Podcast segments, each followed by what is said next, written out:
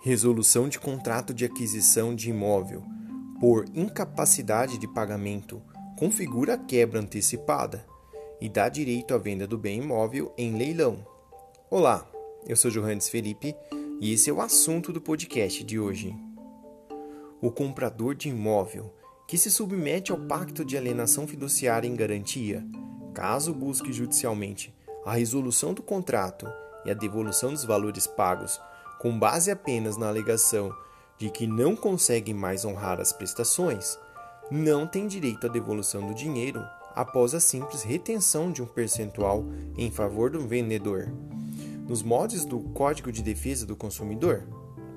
Nesses casos, a configuração da hipótese da quebra antecipada do contrato aplica-se, conforme o artigo 26 e 27 da Lei 9514 de 97 a Lei de Alienação Fiduciária de Bem Imóvel, que prevê a entrega ao devedor, concluída a venda do bem em leilão, dos valores que sobrar do pagamento total da dívida, abatidas as despesas e encargos incidentes.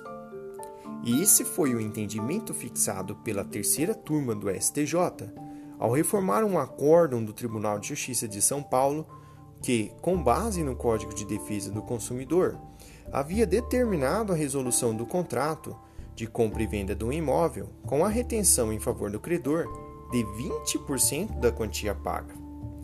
No caso analisado, o relator do recurso, o ministro Paulo de Tarso Sanseverino, explicou que o diferencial da alienação fiduciária é a possibilidade de realização do crédito por via extrajudicial, sendo a cobrança efetuada pelo oficial de registro de imóveis a quem compete intimar o devedor a pagar a dívida, com juros e demais encargos, no prazo de 15 dias.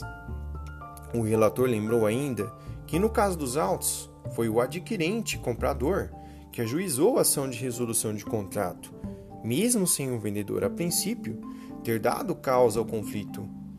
O ministro destacou que, na maioria das vezes, a ação de resolução é proposta pelo credor que tem como ocorrência o inadimplemento, conforme o artigo 475 do Código Civil, e apontou que existem hipóteses em que o pedido de resolução é formulado pelo devedor, como no caso em que o bem perece ou se deteriora sem culpa do adquirente, com previsão legal do artigo 234 e 235 do Código Civil.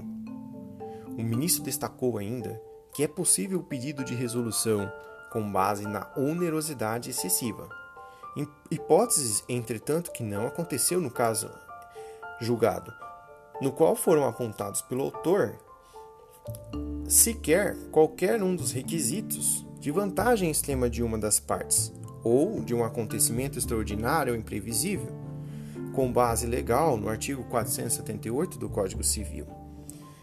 Enfim, o ministro afirmou que a conduta do adquirente pode ser relacionada ao instituto da quebra antecipada, na qual há o inadimplemento mesmo antes do vencimento, quando o devedor pratica atos abertamente contrários ao cumprimento do contrato. A exemplo, a tentativa de resolução do acordo. Ressaltou o ministro que o credor não discordou do pedido de resolução, mas sim da forma como os valores deveriam ser devolvidos ao adquirente. O relator, enfim, entendeu que poderia ser acolhida a resolução do contrato pelo desinteresse do adquirente em permanecer com o bem.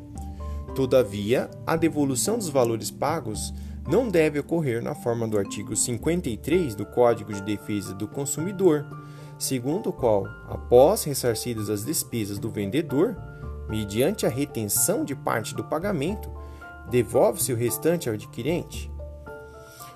Nas palavras do ministro, a devolução dos valores pagos deverá observar o procedimento estabelecido no artigo 26 e 27 da Lei de Alienação Fiduciária de Bem Imóvel, a Lei 9514 de 97, na qual, resolvido o contrato de compra e venda, consolida-se a propriedade na pessoa do credor fiduciário, para então submeter o bem ao leilão.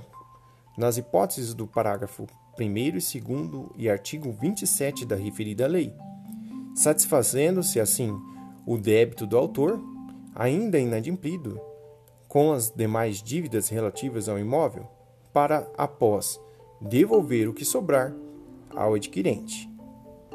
Esse foi o julgado do recurso especial 1.867.209, publicado em 30 de setembro de 2020. Espero que vocês tenham gostado deste assunto. Siga a gente nas redes sociais, segue direito e direito.segue. Se você gostou, compartilhe este episódio. Valeu, tchau e até a próxima.